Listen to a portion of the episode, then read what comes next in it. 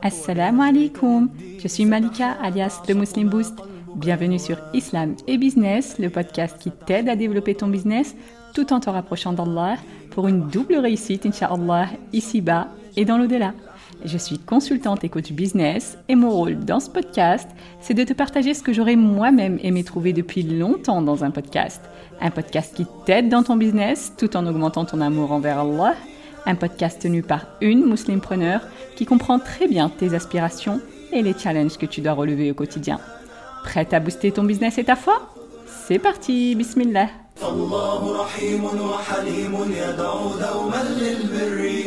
Bienvenue dans cette série Qui est Allah, dans laquelle on apprend à connaître notre Seigneur à travers ses 99 noms pour booster notre foi, bi'idnillah, pour savoir comment l'invoquer et pour obtenir la récompense ultime que le prophète wassalam, nous a promis dans le hadith authentique.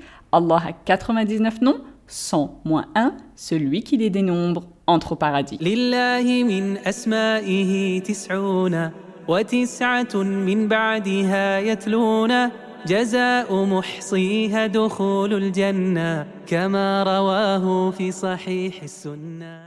De façon générale, il y a deux niveaux dans la connaissance des choses. Le premier, c'est la connaissance de la chose en elle-même. Tu apprends à connaître cette chose de façon intrinsèque, en fonction d'elle-même, sans connaître le reste. Le deuxième niveau, c'est la connaissance de cette chose par rapport à une autre. Parce que si tu ne connais qu'une seule chose, de façon intrinsèque, sans voir le reste, tu as tendance à l'agrandir et à lui donner une grande importance dans ton esprit, mais si tu prends le temps de la connaître en la comparant au reste, eh bien ça te permet de remettre les choses à leur place.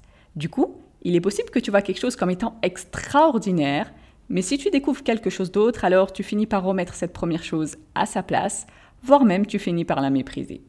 Par exemple, à l'époque, quand on ne connaissait rien d'autre, on trouvait que les cabines téléphoniques dans les rues c'était génial.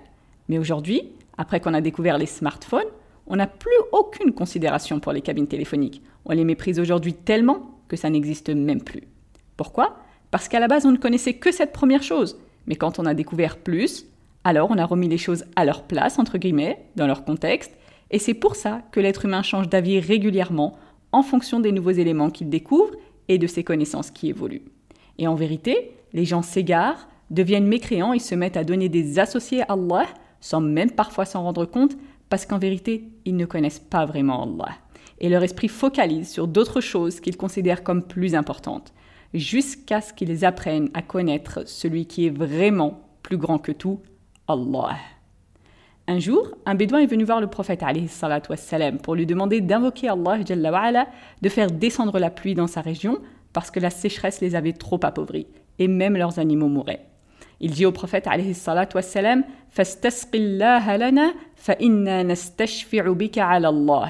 Invoque donc Allah pour nous afin qu'il fasse descendre la pluie, parce que certes, on demande intercession avec toi auprès d'Allah, mais il ajouta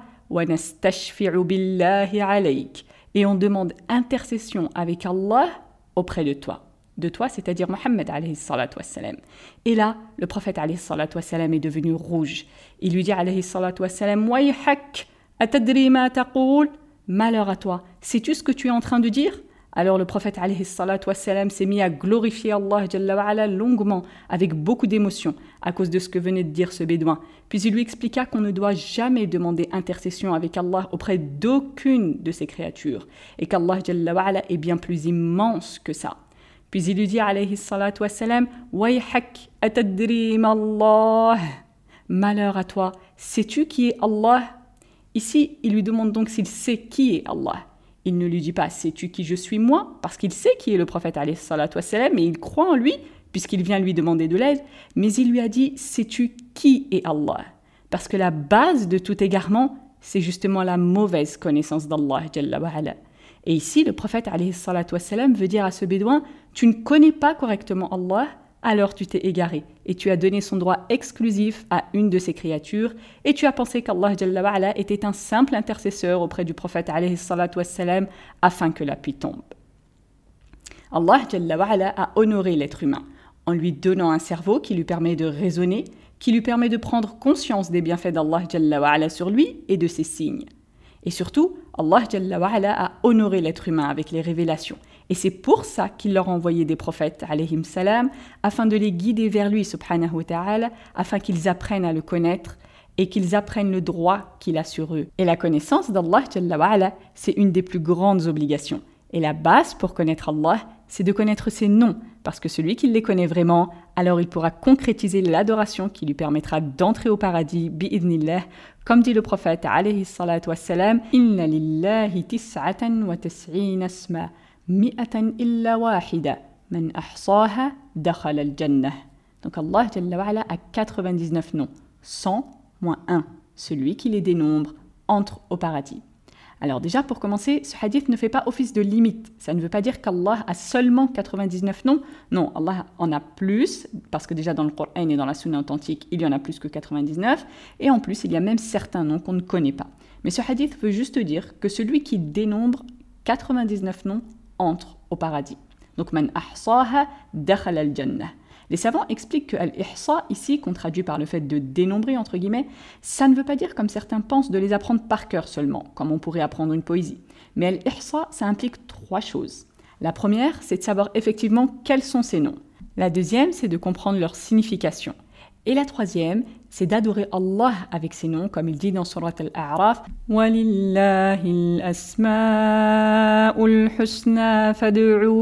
biha et c'est à Allah qu'appartiennent les noms les plus beaux, alors invoquez-le avec.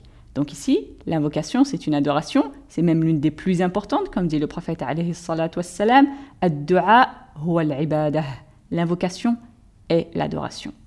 Alors il n'y a pas de hadith authentique dans lequel le prophète wassalam nous rapporte précisément ces 99 noms à la suite, mais les savants, rahimahumullah, ont fait ce qu'on appelle al-ijtihad, c'est-à-dire l'effort intellectuel, l'effort de recherche dans le Coran et dans la Sunna, pour nous citer ces 99 noms et nous faciliter la tâche dans cet acte si important.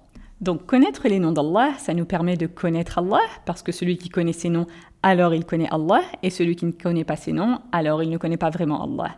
Et on ne peut pas adorer correctement celui qu'on ne connaît pas.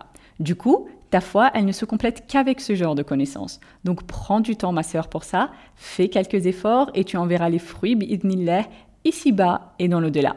Je sais que tu as beaucoup de choses à faire, surtout pendant ce mois de Ramadan, mais je vais essayer de tout faire pour te faciliter la tâche, en te donnant un aperçu des noms d'Allah avec des épisodes courts que tu pourras écouter facilement, Inch'Allah, que tu sois en train de cuisiner le ftour du soir ou sur le trajet pour ramener tes enfants de l'école ou encore sur ton canapé. Je t'invite à prendre quelques minutes chaque jour, Inch'Allah, pendant ce mois béni pour étudier la meilleure de toutes les sciences qui existent. Parce qu'il n'y a pas de meilleure science que celle qui concerne les noms et les attributs d'Allah, parce que c'est la base de tout le reste, comme on l'avait déjà expliqué dans l'épisode 3 sur le tawakkul. C'est la base justement du tawakkul, c'est la base du tawhid et c'est la base de ton bonheur et de ta vraie réussite ici-bas et dans l'au-delà, Inch'Allah. Donc plus tu connais Allah, plus ton tawakkul est fort, plus ton tawhid est fort et donc plus ta foi est forte. Parce qu'en vérité, la connaissance, mais surtout la compréhension de chaque nom a un impact sur ton cœur. Et quand je parle de compréhension, je ne parle pas juste de traduction. Parce que par exemple, tu peux savoir qu'Allah est As-Sami' tu connais ce nom et tu connais aussi sa traduction. Tu sais que ça veut dire l'audient, celui qui entend tout. Mais si tu prends le temps de prendre conscience de sa signification d'une manière un peu plus profonde, As-Sami', c'est-à-dire qu'il entend vraiment tout, il entend les êtres humains, les animaux, les anges, les djinns et tout le reste, toutes ces créatures, absolument toutes, celles qu'on connaît et celles qu'on ne connaît pas, sur la terre et sous la terre, dans les cieux et dans tout l'univers, ces créatures vivantes ou non vivantes, quel que soit le volume de leur voix, que tu parles en hurlant ou en chuchotant, et quel que soit leur langage, que tu parles français, arabe, soniqué, turc ou n'importe quel autre langage, il entend tout, absolument tout, et même si tout le monde parle en même temps, Allah ne confond pas nos voix, il reconnaît celle de chacune de ces créatures, rien ne lui échappe, et il sait ce que chacun dit. Eh bien tout ça, ça a un impact sur ton cœur, qui fait augmenter ta foi, et donc ta crainte envers Allah grandit, et donc tu l'adoreras encore plus, et tu t'éloigneras des péchés encore plus, inshallah. Et c'est pour ça qu'Allah dit dans Surat Fatir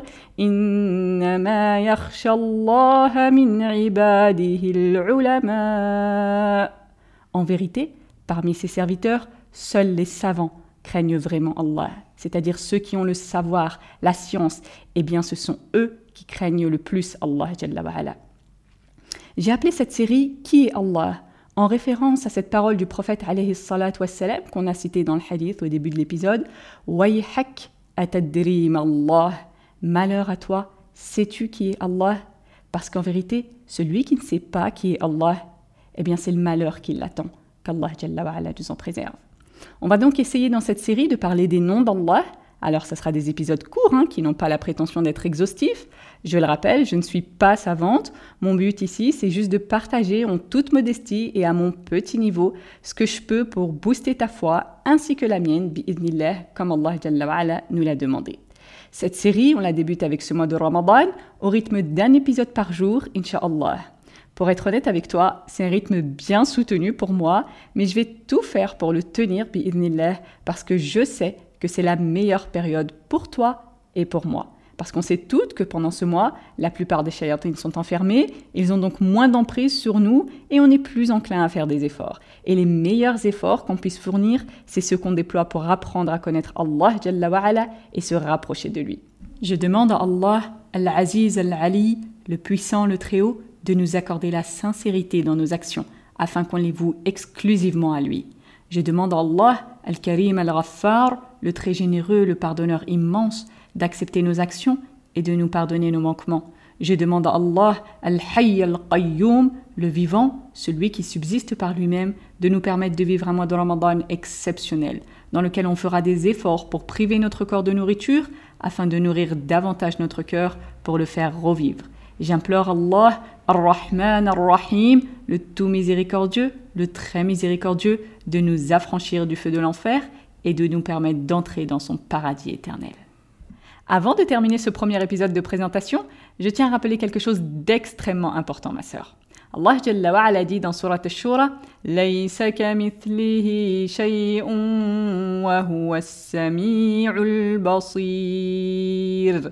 n'y a rien qui lui ressemble et c'est lui l'audient, le clairvoyant. Garde toujours ce verset en tête, ma sœur. On peut utiliser des métaphores pour mieux comprendre certaines significations, comme Allah Jalla le fait dans le Coran ou comme l'a fait le prophète, wassalam, mais ne pense jamais qu'Allah Jalla ressemble à ses créatures, en quoi que ce soit, parce qu'Allah est différent de tout ce qui existe et de tout ce que tu peux imaginer dans ta tête. Et tous ceux qui se sont égarés dans les noms et les attributs d'Allah, c'est justement parce qu'ils ont assimilé Allah à ses créatures, quelles qu'elles soient. Voilà pour cet épisode de présentation de la série Qui est Allah J'espère qu'il t'a plu. Si c'est le cas, je t'invite à partager le lien, que ce soit par message, par mail ou sur les réseaux sociaux, parce que ça permet de transmettre le bien autour de nous, comme Allah nous l'a demandé, et le prophète nous a incité à ne mépriser aucune bonne action, aussi petite nous semble-t-elle.